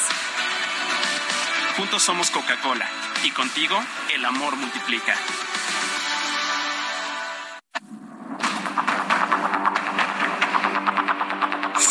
La noche con 31 minutos tiempo del centro. Continuamos en este informativo. A nombre del titular de este espacio, Jesús Martín Mendoza, le saluda Heriberto Vázquez Muñoz. Por cierto, solicitamos su apoyo para localizar a Francisco Salcedo, no ubicado desde antier a las 5 de la tarde, cuando conducía un auto Attitude color rojo con placas de circulación N50 V grande AP. Y él, él fue visto por última vez en la calle 28 de diciembre en la colonia Emiliano Zapata en la alcaldía Coyoacán. Es un hombre de 57 años que vestía pantalón de mezclilla azul marino, playera negra con estampado de Star Wars, usa lentes, tiene cabello ondulado, tez blanca, nariz aguileña, ojos color miel, usa pulseras en la mano izquierda y una cadena de plata con dije de una víbora. Así que si usted tiene información al respecto para localizar a Francisco Alejandro Salcedo Plaza, por favor, por favor, le agradeceremos eh, marque al 55 53 45 50 80. 55 53 45 50 80. Un fuerte incendio, les platicaba hace algunos minutos, se registró por la tarde de este jueves en la capital de Aguascalientes, luego de que una pipa que transportaba gasolina fuera impactada por un tren. Omar Hernández, corresponsal de Heraldo Media Group en Aguascalientes, tiene la información. Omar, buena tarde.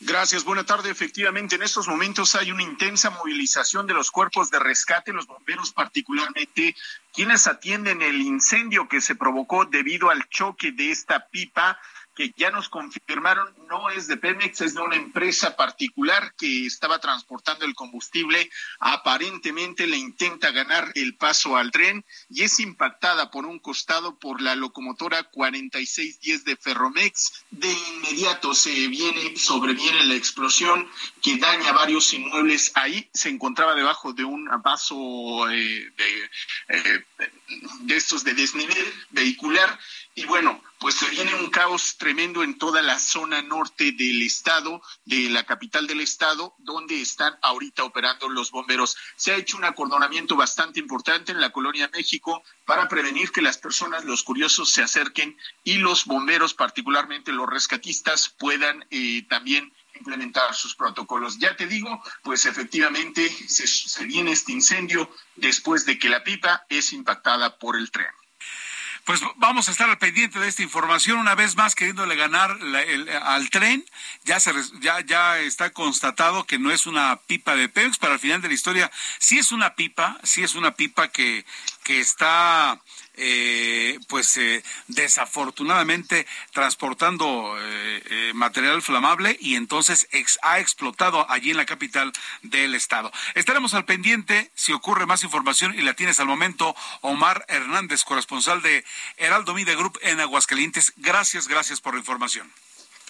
Estamos al pendiente. Buena tarde. Muchas gracias. Son las 7 de la noche con 33 minutos tiempo del centro, 7 con 33. Está cerrada la autopista México-Cuernavaca por una volcadura de un camión de redilas y también hay un bloqueo en la México-Pachuca eh, por eh, una protesta de unos cuantos vecinos por falta de agua, que no es un mal menor que no es un mal menor, pero ya me imagino las miles de personas. Si usted me dice entrando, saliendo, pues es lo mismo.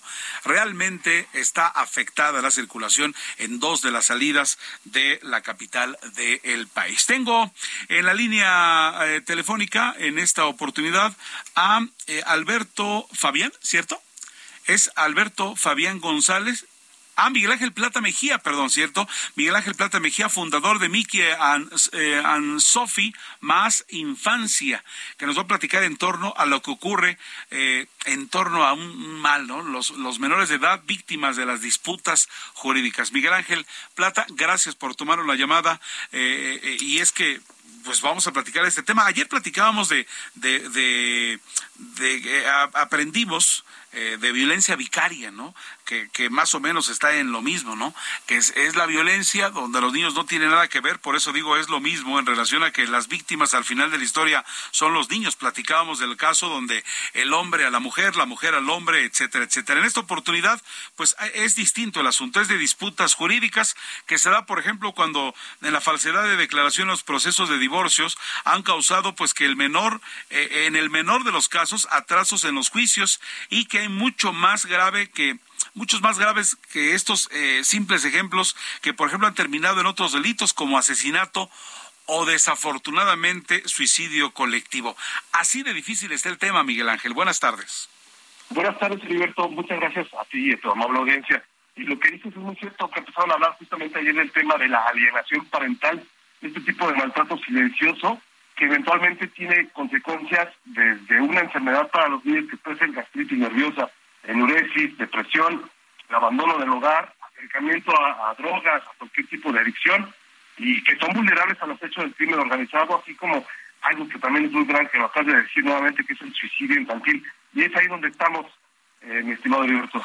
Oye, pues hoy, luego de conocerse que en el 2018 se reportaron en la Ciudad de México 514 delitos por falsedad de declaraciones de divorcios, pues surge un nuevo debate sobre si la legislación actual está cumpliendo con el objetivo de la máxima protección a la cual tienen derecho los niños y niñas de la violencia doméstica, psicológica, física o sexual. Y que se supone prioridad eh, el tema de interés supremo de la niñez como desarrollo humano debe ser prioridad para cualquier institución, persona, adulto y para todos y todas las personas, pero no sucede así.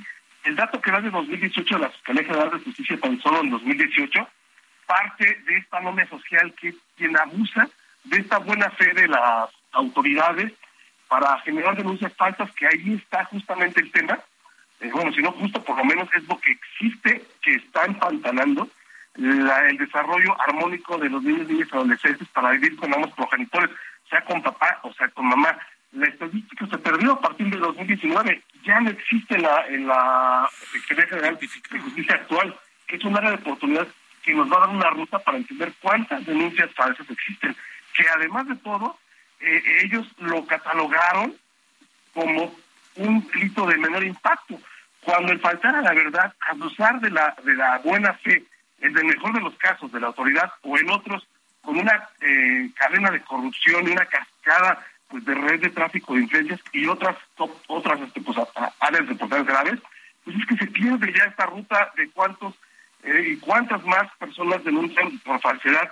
Y aquí tiene que ver mucho con ese tema, con esta laguna legal que existe en la ley de acceso a las mujeres eh, víctimas de violencia, que está bien que exista la ley, pero hay quienes están abusando por muchos otros factores de esta ley y están usando a los niños y niñas como objeto, como escudo legal, como arma, como moneda de cambio y les están en verdad, de por sí, claro, haciendo mucho daño. Mucho daño. En la Ciudad de México se ha abierto un nuevo debate sobre esta denominada violencia vicaria, ¿no? Perspectiva que de integrarse a la legislación local vulnerará la equidad e igualdad entre los progenitores y con ello privará al niño de su derecho máximo a vivir una infancia feliz. ¿Esto se nos viene?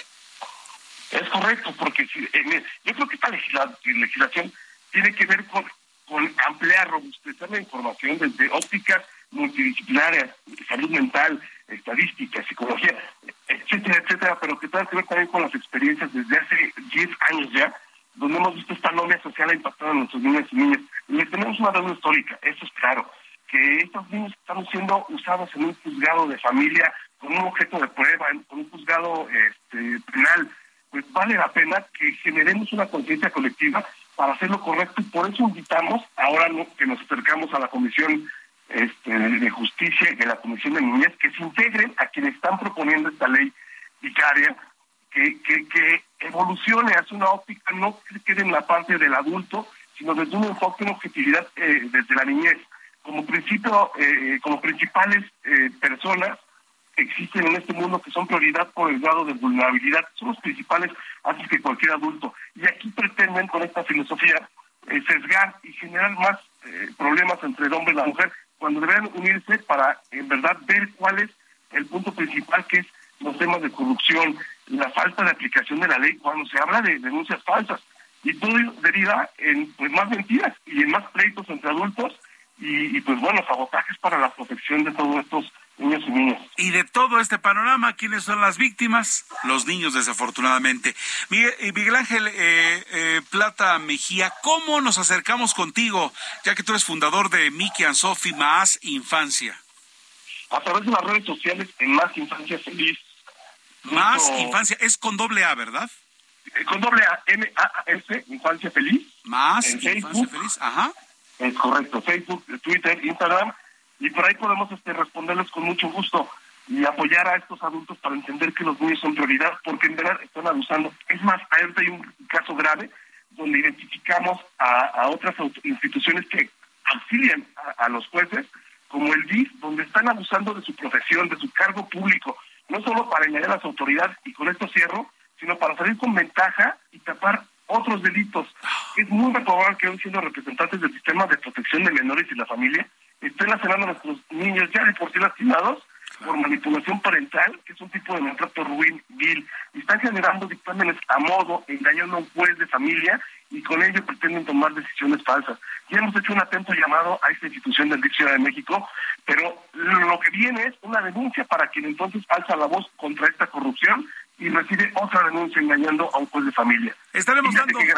Sí, sí, sí, terrible, terrible. Estaremos dando seguimiento a esta información porque tiene más, tiene más aristas, pero lo importante es que esté, que la opinión pública lo conozca y que ustedes que están en ese trabajo, pues eh, no dejen de, de estar eh, señalando esta, esta clase de, de, de, problemas y de todo lo que está ocurriendo y de faltas y, y de lo que está sucediendo en torno a estos niños. Miguel Ángel Plata Mejía, fundador de Miki and Sophie Maas Infancia, gracias por estos minutos para el Heraldo Radio. Heriberto, gracias, buenas noches. Muy buenas noches. Bueno, son las 7 de la noche con 42 minutos, 18 para las 8, a través de eh, las frecuencias del Heraldo Radio en todo el país y de No Media en los Estados Unidos. Tenemos a Alberto Fabio González, eh, él es director de Asuntos Corporativos de Van Verde. Y es que, eh, pues, hay que, hay que comentar que es este este fondo, este, este es un fondo privado, tengo entendido. Te agradeceré, por cierto, eh, Alberto Fabio, buenas tardes y gracias por tomarnos la llamada. ¿Qué tal, Heriberto? Muy buenas tardes, qué gusto saludarte al auditorio. Muchas gracias. Sabemos que el gobierno de Morelos y Verde han firmado un acuerdo, por ejemplo, para que las empresas del Estado cuenten con financiamiento para instalar paneles solares, lo que les permitirá primero suspender su pago por electricidad durante seis meses y después ahorrar hasta 20% en sus costos de energía. ¿A qué tipo de empresas benefician y en qué consiste esta convocatoria? Gracias, Heriberto. Sí, mira. Nosotros buscamos empresas que tengan un consumo, ¿sí? Desde los 50 mil pesos mensuales hasta los 350 mil pesos mensuales para poder ofrecerles esta solución financiera, en donde a través de un sistema fotovoltaico de paneles solares que instalamos a nuestro costo al 100%, ¿sí? en el techo del cliente o de la empresa, para luego generar la energía y podérselas vender a una tarifa más barata que lo que hoy le está pagando a CFE. De esta manera la empresa empieza a ahorrar desde el día uno que los paneles solares quedan instalados y nos vamos así durante el tiempo y al final del contrato el cliente se queda con el sistema en su propiedad. Esto le generaría posteriormente energía gratis durante la vida del sistema que puede ser hasta 25 o 30 años. ¿sí? También tenemos un apartado para empresas más pequeñas que consumen a partir de 5 mil pesos mensuales. Oye, un formato similar es una propuesta de valor similar. Oye, ahora eh, se está firmando un acuerdo con, con Morelos. ¿Hay otros acuerdos con algunos otros gobiernos? Sí, es correcto. Hemos tenido la fortuna de poder viajar a diferentes latitudes del país y hemos podido firmar convenios de este tipo con otros estados como Yucatán, Quintana Roo, Durango, Estado de México, Campeche, entre varios más. Oye, ¿e-, ¿en qué ahorrarían y por cuánto tiempo? Solo para reiterarlo, porque sí lo has respondido, pero no está por demás que se sepa, porque esto es importantísimo. Mira, los contratos de compraventa de energía van desde los 6 años hasta los 15 años. Sí. Sí. Dependiendo de la elección del cliente, puede ahorrar menos o puede ahorrar más. Pero siempre va a tener un ahorro y va a tener la seguridad de que Banverde va a estar allí para asegurarse del resultado. Ahora, eh, eh, me, me suena, ¿usted está en la experiencia internacional? Sí, correcto. Nuestro fondo es un fondo de capital privado que tenemos inversión extranjera. Detrás de nosotros tenemos un inversionista institucional de Estados Unidos y a su vez tenemos fondeo de la Banca de Desarrollo Internacional. Oye. Entonces, estos fondeadores traen mucha experiencia que traducimos y tropicalizamos a México y por eso podemos hacer lo que hacemos. Es un fideicomiso que apoya empresas de nuestro país para que se vuelvan sustentables con energía solar. Y es que el día de mañana es el Día Mundial del Ahorro de Energía, por eso te hemos marcado, eh, Alberto Fabio. Claro que sí. Es un, eh, es un es un muy buen pretexto, Día Mundial del Ahorro de Energía y ustedes están eh, ustedes están en esa circunstancia. Ahora se, se me hace me, me gusta eh, el, el, asunto de las empresas, pero ahora también está ya con gobiernos. Sí, a través de los gobiernos eh, hacemos la vinculación con el sector privado. Principalmente nuestro enfoque es el sector privado, sin embargo también podemos hacer proyectos con organizaciones públicas descentralizadas como lo son las universidades públicas. Entonces nuestro modelo de negocio le funciona tanto a eh, privados como a cuasi privados de este tipo. Perfecto. Bueno, pues infinitamente agradecido a Alberto Fallo González, director de Asuntos Corporativos de Banverde, por abrirnos este panorama y decirnos cómo le podemos hacer para seguir ahorrando. Mañana Día Mundial del Ahorro de Energía y hay que estar ya preparados. Todo mundo debemos de estar en esta circunstancia. Alberto Fabio González, gracias por tu tiempo. Muchas gracias, Alberto. Hasta luego, buenas noches. Buenas noches. 7:46, tiempo del centro, 7:46. Tenemos en la línea telefónica a Gerardo Galicia con información de lo que está ocurriendo en una de las salidas de la capital del país. Gerardo, ¿cómo estás? Muy bien, querido Heriberto, excelente noche y es una de las salidas más utilizadas en la Ciudad de México y se trata de la autopista La México-Cuernavaca, la cual permanece completamente cerrada a partir de la caseta de cobro con dirección a la ciudad de, las eternas, de la eterna primavera. El motivo, la volcadura de un camión que transportaba varias toneladas de cebolla y de chile. Este accidente ocurrió en el kilómetro 25, un kilómetro luego de pasar la caseta de cobro y por este motivo se está elaborando. Hay personal de Capufe, hay grúas y también personal de protección civil laborando en la zona. No se reportan personas heridas de gravedad, pero sí el cierre de la circulación de la autopista con dirección a Cuernavaca. Así que de preferencia hay que buscar la carretera, la federal. Se van a ahorrar muchos minutos. Por lo pronto, el cierre es a partir de la caseta de cobro. Ya no van a poder transitar hacia la zona de Cuernavaca y el sentido opuesto para nuestros amigos que se dirigen a la Ciudad de México o que ya transitan y van llegando a la capital, sí van a poder avanzar sin mayor problema, únicamente hay que manejar con precaución. Cabe mencionar que ya está elaborando grúas, se espera que en los próximos minutos sea reabierta la autopista, pero por lo pronto la federal es la mejor opción. Y por lo pronto, el reporte. Muchas gracias, Gerardo Galicia, como siempre al pendiente de la información, muy gentil. Con todo gusto, hasta luego. Gracias. 12 minutos para las 8 de la noche, tiempo del centro del país. Y vámonos ahora a la información que le gusta a mucha gente. La información deportiva con Roberto San Germán. Mi estimado Roberto, ¿cómo estás? Buenas noches. ¿Qué tal, querido Heriberto? Buenas noches y buenas noches a toda la gente que nos sintoniza. Pues ya estamos aquí para hablar de los deportes y le salió barato ayer al América, mi querido amigo, ¿eh? Se Yo veía un 3-0, pero fácil, y se ¿Sí? descuidaron. ¿Qué, ¿Qué pasó? ¿Se echó para atrás el equipo 2-0 no. y después el América encima? ¿O el América no. lo obligó? No, no, no, mira, vamos a ser muy honestos. Fue superior el Toluca. Eh, no, no podemos decir que los 90 minutos, pero por lo menos el primer tiempo le dio un repasón. Los errores defensivos le costaron al América. Lo mismo de siempre, Paco Memo Ochoa, perdón señores, es buen atajador, pero no recorre bien su área. La verdad, el gol de Janet Ortega, ya el América, el equipo de Toluca, se lo ha vacunado varias veces con balón parado. Y lo saben, ¿eh? Muchos centros y muchos centros. Desde la época de Cristante, la América se comía de 3 a 4 cada vez que iba el Nemesio Díaz. Y nada más le jugaba puros centros. Es que no sale por los balones este hombre, no sabe salir. Y entonces, pues desgraciadamente, la América no puede hacer nada. Y luego, Emilio Lara, este muchachito que estaba haciendo bien las cosas, comete un error infantil el dejar pasar un balón y no saberlo cubrir y pues simplemente Zambeso le gana la carrera y lo tiene que jalar para marcar un penal antes de que termine el primer tiempo y los errores defensivos le costaron a la América. Ya después Emilio Lara metió el 2 a 1 que le da un poco de vida a la América, pero no pueden tener estos errores si quieren ser campeones. Y le va a costar mucho trabajo en el Estadio Azteca contra el equipo del Toluca. La verdad es que Nacho Ambriz jugó bastante bien su equipo, y ahora el Tan Ortiz pues les tiene que bajar un poquito los humos a los del América si es que quieren llegar a la final. Pues sí, yo el día de ayer veía que, que Toluca se les venía encima. Dije, a ver si no les meten tres o cuatro que, que de esas losas que solamente alguna vez se quitó en Necaxa en los últimos tiempos, pero no, lo dejaron vivo y a mí el dos por uno no se me hace suficiente como para que el diablo asuste a alguien, ¿eh? Para serte sincero, los últimos minutos América encima, y era, eh, era más fácil ayer, en los últimos 20 minutos, que cayera el empate a que, a que Toluca aumentara la ventaja, ¿no? Fíjate que ayer el América demostró esa parte, pero también tiene un buen portero el equipo del Toluca, Thiago Volpi. La verdad es que también fue figura y bueno, esas son las situaciones con las que te tienes que enfrentar. A ver qué pasa con el América el día sábado allá en el Estadio Azteca. Y bueno, al ratito Monterrey, mi querido amigo, contra el Pachuca a las nueve de la noche. Ya veremos quién sale también ahí, quién sale beneficiado en este primer duelo. Pues Bucetich tiene que darse cuenta de lo que le pasó al América, ¿no? Que llegó creo que un poquito sobrado. Sí, llevaba 12 goles.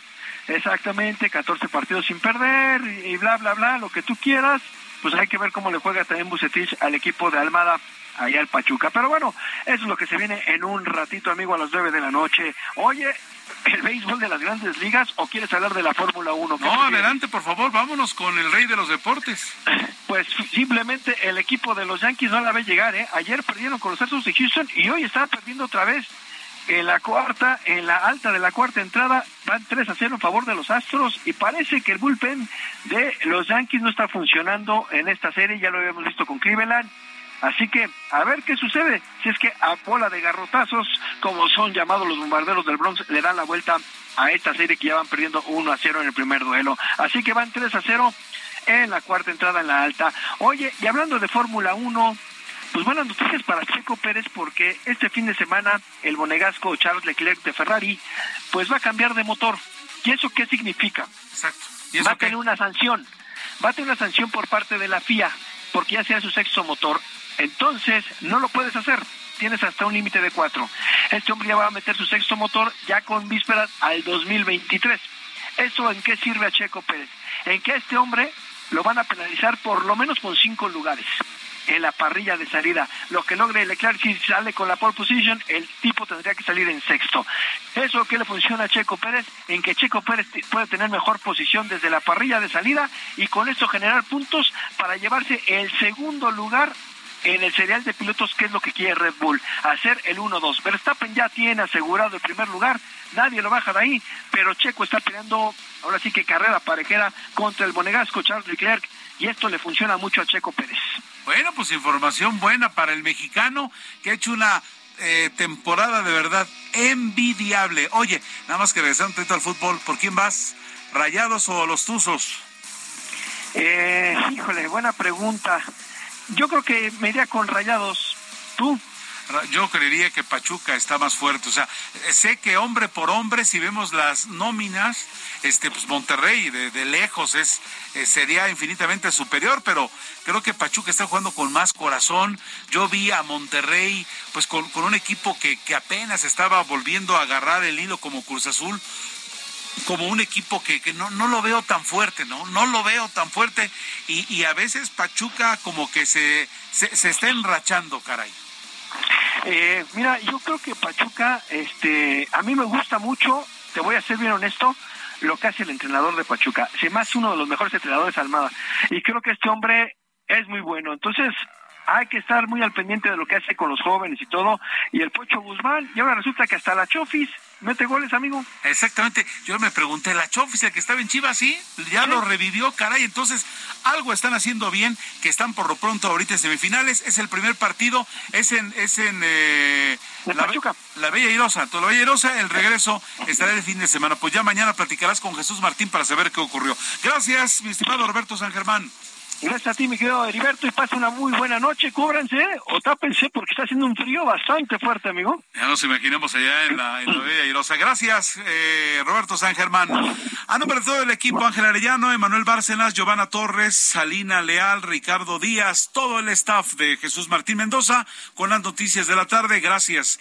Mi nombre es Heriberto Vázquez Muñoz. Ha sido un placer estar con ustedes. Hasta entonces, gracias. Viene el espacio de Norte a Sur con Alejandro Cacho.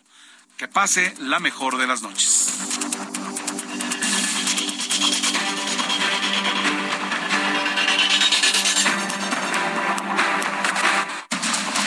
Esto fue Heraldo Noticias de la tarde con Jesús Martín Mendoza.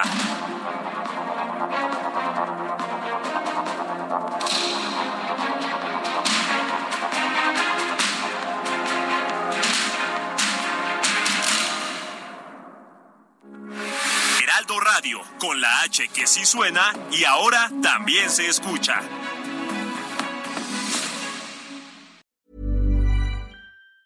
Hi, I'm Daniel, founder of Pretty Litter. Did you know cats tend to hide symptoms of sickness and pain? I learned this the hard way after losing my cat, Gingy. So I created Pretty Litter, a health monitoring litter that helps detect early signs of illness by changing colors, saving you money and potentially your cat's life. Pretty Litter is veterinarian developed, and it's the easiest way to keep tabs on your fur baby's health right at home. Go to prettylitter.com and use code ACAST for 20% off your first order and a free cat toy. Terms and conditions apply. See site for details.